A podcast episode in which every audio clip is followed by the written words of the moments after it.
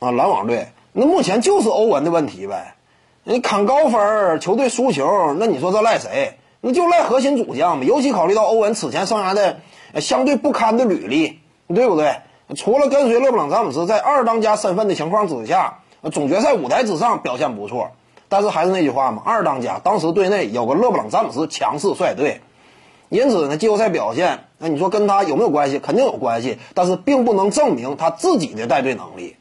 你就以往的经验来看，在骑士队单核率队那个时期，年年争状元，之后呢，来到这个绿军，本来绿衫军一一片前途美好，啊，在小托马斯的率领之下，这支球队手握大把选秀权，眼看着啊，通过在自由市场之上不断的斩获、捞取大鱼啊，啊，组成一一个真正可以的阵容的话，啊，足以争冠。但是欧文去了之后，那基本上绿衫军一盘散沙了。这支球队无论是场上的战斗力，还是更衣室当中的凝聚力，彻底消散了，没了。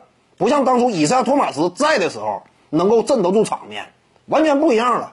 你说这么一个履历的欧文来到篮网队之后，可以说当下他的表现是符合呃外界的很多人的预期的。你像我在赛季开始之前我就谈过。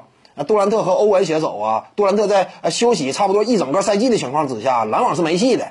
很多观众还谈篮网什么争冠之类的，我当时就不看好，因为欧文此前的履历已经说明问题了。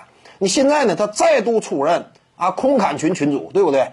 那自己砍下高分，但是篮网输球啊！你现在的要求可不像当初啊刚进联盟那会儿了啊，自己打出好的数据就行了，不是这样了。欧文现在也混了有年头了。现在对他的要求开始高了，你得率队能赢球，你不能赢球，你砍多少分也白费。你现在这不是说纯粹的那种小年轻人了，对不对？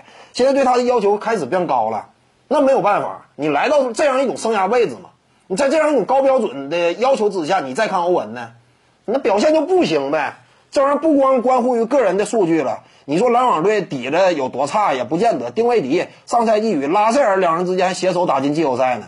啊其他呀，哈里斯、普林斯这个都有一定实力，三分线以外，呃，远射精准，啊，极极为具有牵制力的这么两个炮台，这么一支球队，再加上内内线的，呃，这个呃，曾经大帽詹姆斯的呃防守悍将，你对不对？你这玩意儿你说赖谁？面对的几支球队都一般般，那灰熊强啊，灰熊也是重建期球队吗？你都输了，那你赖谁？只能赖他呗。各位观众，要是有兴趣呢，可以搜索徐静宇微信公众号，咱们一块儿聊体育。中南体育独到见解，就是语说体育，欢迎各位光临指导。